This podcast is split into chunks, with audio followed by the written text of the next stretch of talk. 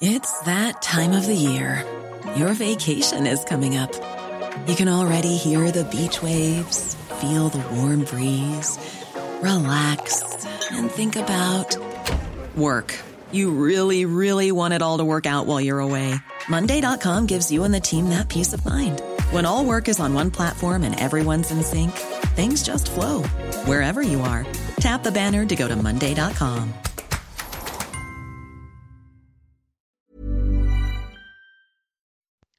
Bonjour à toutes et à tous et bienvenue dans ce Morning Mood du mardi 11 mai. Il est 6h15. J'espère que vous avez passé une bonne nuit.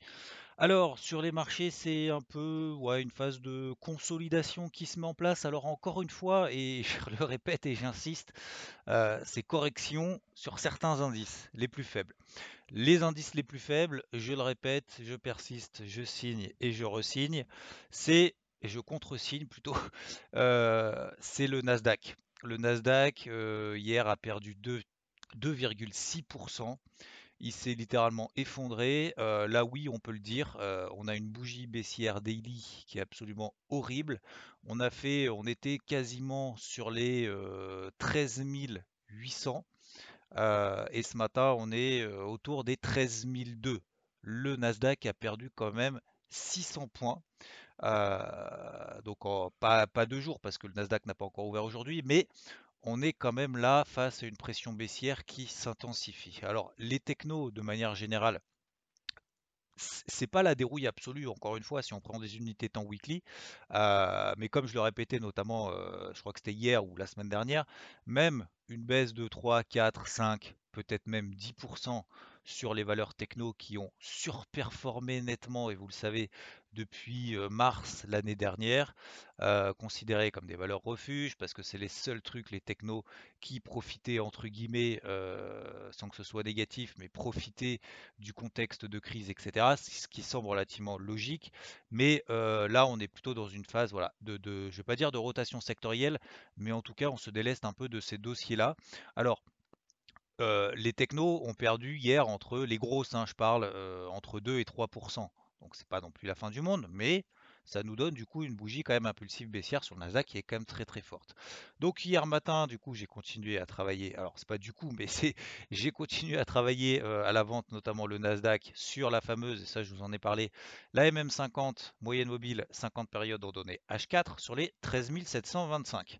Aujourd'hui, on est à 13 230. J'ai coupé avant. J'ai coupé avant pourquoi? Parce que bah, le Nasdaq c'était le plus faible, parce que c'était celui qui partait tout seul et tous les autres indices étaient en train de monter, notamment l'indice Dow Jones qui était en train de faire des nouveaux records historiques accessoirement.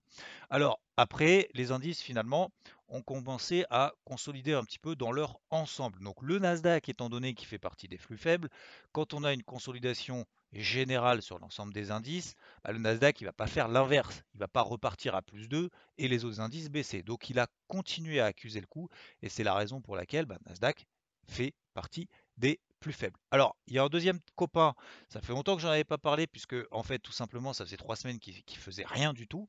Euh, c'est le Nikkei, l'indice japonais. L'indice japonais faisait partie également des plus faibles, en tout cas à la fin du mois d'avril.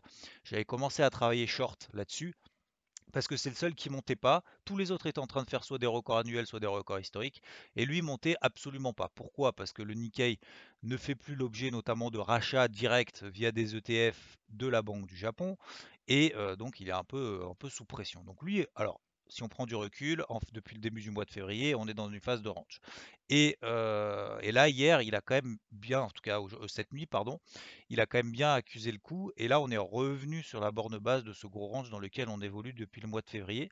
Donc, il fait partie à nouveau des plus faibles. Alors, attention, attention, parce qu'il y a quelque chose qui me gêne là-dedans. Alors, hormis le fait qu'encore une fois, on est simplement dans des phases de conso. Si on regarde l'indice de Jones, bah, on n'est pas passé sous la MM50 H4. Prenez peut-être sur des unités temps un peu plus longues, euh, pas forcément tout le temps du 15 minutes ou du 5 minutes avec des grosses bougies rouges, des unités temps un petit peu plus longues sur du H4. En fait, le H4, ça permet de poser un petit peu euh, l'état des lieux euh, entre le swing, le mois, on va dire le moyen terme, le court moyen terme, et le H4 entre l'intraday.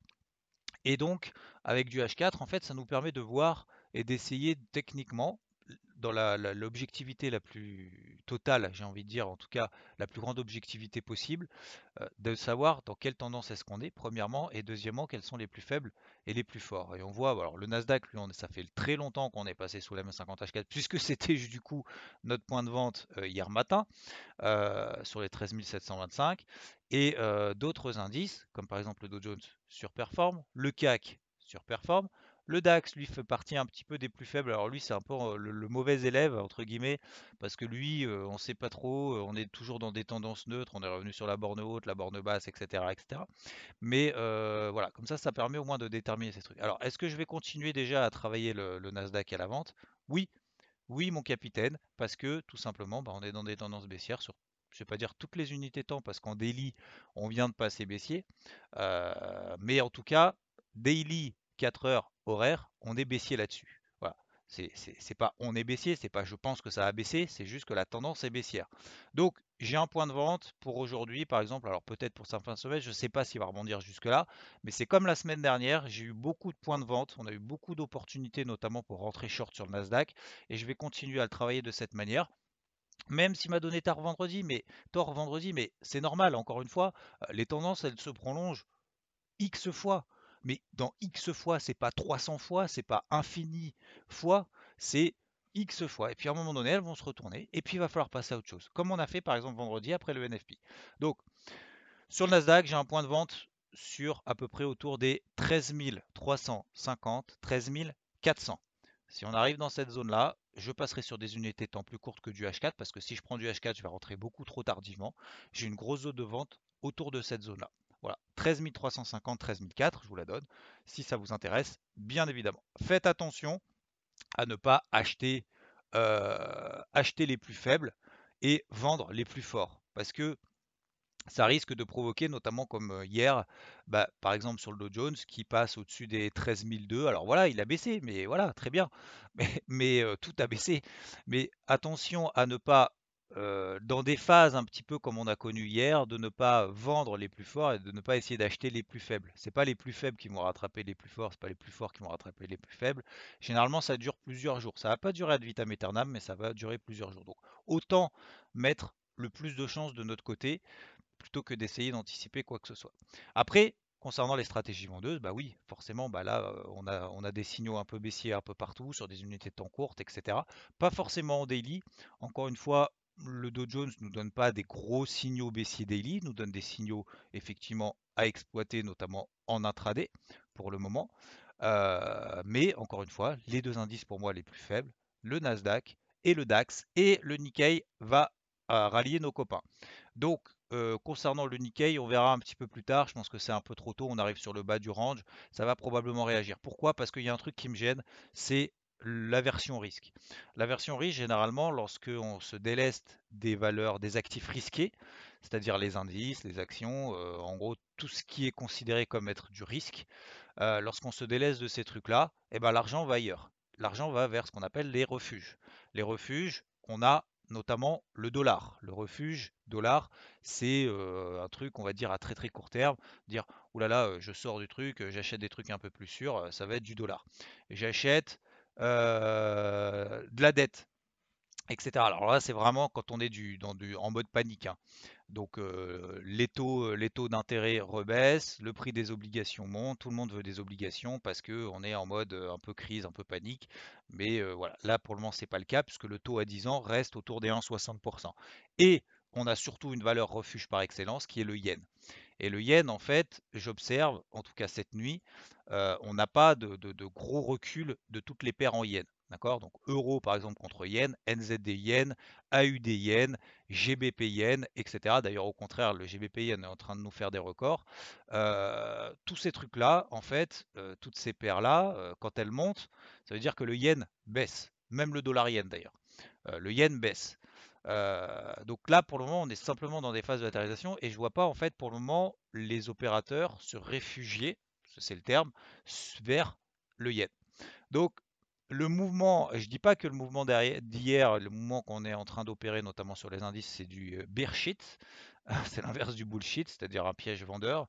Je pense qu'il faut continuer à être comme ça sélectif et d'être concentré. Il ne faut pas partir du principe que ça y est, c'est la bonne, tout va s'effondrer ça peut être le cas, effectivement. Oui, le SP500 par exemple, alors à surveiller, tiens, petite parenthèse, j'ai oublié d'en parler, 4150, c'est un gros niveau daily. MM20 daily, etc., etc. Sur le, sur le SP500, vous avez vu qu'à chaque fois qu'on est passé sous la MM20 Daily, après on a fait une mèche en fin de journée.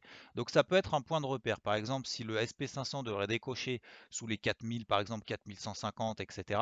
Euh, et de se dire si à la fin de la journée, on n'a pas une clôture sous la MM20 Daily et qu'on clôture pas par exemple sous les 4100, 4130, je vais peut-être sortir parce qu'il nous a quand même déjà fait le coup deux fois de clôturer au-dessus de la MM20 Daily. Voilà, deuxième petite indication éventuellement pour aujourd'hui. Donc globalement, voilà, pas d'aversion au risque, attention à pas partir quand même en mode euh, tout va s'effondrer, etc., etc. Je pense qu'il faut continuer à rester concentré, continuer à travailler plutôt, en tout cas c'est ce que je vais faire, plutôt euh, les euh, me concentrer bah, sur mon petit Nasdaq et, sur le DAX aussi qui nous donne des signaux baissiers un petit peu plus, plus intéressants, un peu plus francs. On voit qu'il est beaucoup plus poussif que son copain le CAC par exemple. voilà. Et il faut savoir aussi que les publications sont globalement vendues.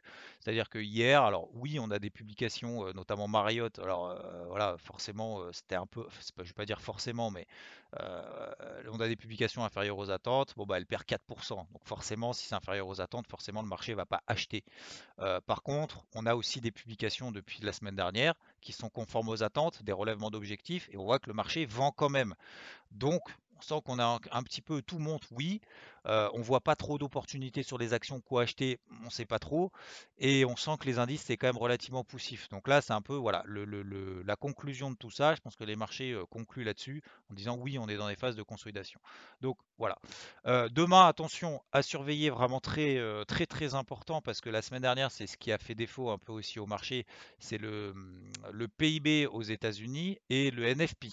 Donc le PIB euh, était quand même pas très très bon. C'était la semaine d'avant, pas très très bon. On a eu surtout des, chiffres euh, de l'inflation qui étaient vraiment surprises. On a eu une grosse poussée d'inflation. C'est ce qui a un peu aussi euh, inquiété entre guillemets le marché. demain, on a les chiffres de l'inflation. Donc là, ça va être important de voir un petit peu est-ce qu'il y a inflation, pas inflation? Est-ce qu'il va y avoir des anticipations sur la politique monétaire de la Fed ou pas par rapport à ces chiffres de l'inflation? Oui, forcément, parce que c'est ce qui anime le marché depuis maintenant plusieurs semaines, et je dirais même plusieurs mois, parce que s'il y a inflation, euh, la Fed, même si elle persiste, elle signe sur le fait que oui, effectivement, ça sera temporaire et qu'il n'y aura que des poussées inflationnistes comme ça à très très court terme, ok, pas de problème. Mais euh, faut pas que ça dure et faut pas que le marché commence à euh, éventuellement anticiper comme il a essayé de le faire, ok? Donc ça, ça va être très important. Et concernant les, les, cryptos, bah là on est en phase de conso, voilà, il y a des petits départs à droite et à gauche. moi je me suis pris, alors je n'ai pas encore sorti, mais sur One par exemple, Harmony, qui était bien parti, puis finalement elle fait une grosse mèche. Donc je vais lui laisser le bénéfice du doute sur la journée, et si jamais ça part pas, je me permettrai de couper, bien évidemment en perte, cette position-là, parce que encore une fois, là aussi de la même manière, plutôt privilégier les trucs qui tiennent bien. Et d'ailleurs, si vous regardez l'ETH, l'Ethereum, bah, il tient, il reste perché là-haut. Ça ne veut pas dire qu'il va jamais consolider. Ça ne veut pas dire que si jamais tout baisse sur les cryptos, qu'il va pas baisser. Ça veut simplement dire qu'il fait partie des plus forts. Donc on prend, je vais pas dire moins de risques, mais en tout cas, on est sur quelque chose qui tient la route. Voilà. Plutôt que d'acheter les trucs qui baissent déjà et qui accentuent leur repli alors que tout baisse, euh, autant peut-être privilégier celles qui tiennent le mieux si on est dans une logique achat. C'est la même chose d'ailleurs sur les indices. Hein. Euh, si on privilégie plutôt les achats sur les indices, euh, même sur des records historiques, autant privilégier, comme on l'a dit hier, euh, ceux qui tiennent la route. Parce que du coup, a priori, quand ça baisse, eh ben, ça baissera peut-être un petit peu moins que les autres. Et au contraire, quand ça a monté, bon, on l'a vu hier, par exemple, le Dow Jones monte, le Nasdaq baisse. Voilà. Euh, le Morning Moon est assez long, mais j'avais quand même pas mal de choses à vous dire. Voilà, j'espère que c'est pas trop long en tout cas. Je vous souhaite une bonne route, je vous embête pas plus, je vous souhaite une très belle journée et je vous dis à plus tard. Hey, it's Danny Pellegrino from Everything Iconic. Ready to upgrade your style game without blowing your budget? Check out Quince. They've got all the good stuff, shirts and polos, activewear and fine leather goods, all at 50 to 80% less than other high-end brands. And the best part? They're all about safe, ethical, and responsible manufacturing. Get that luxury vibe without the luxury price tag. Hit up quince.com slash upgrade for free shipping and 365 day returns on your next order. That's quince.com slash upgrade.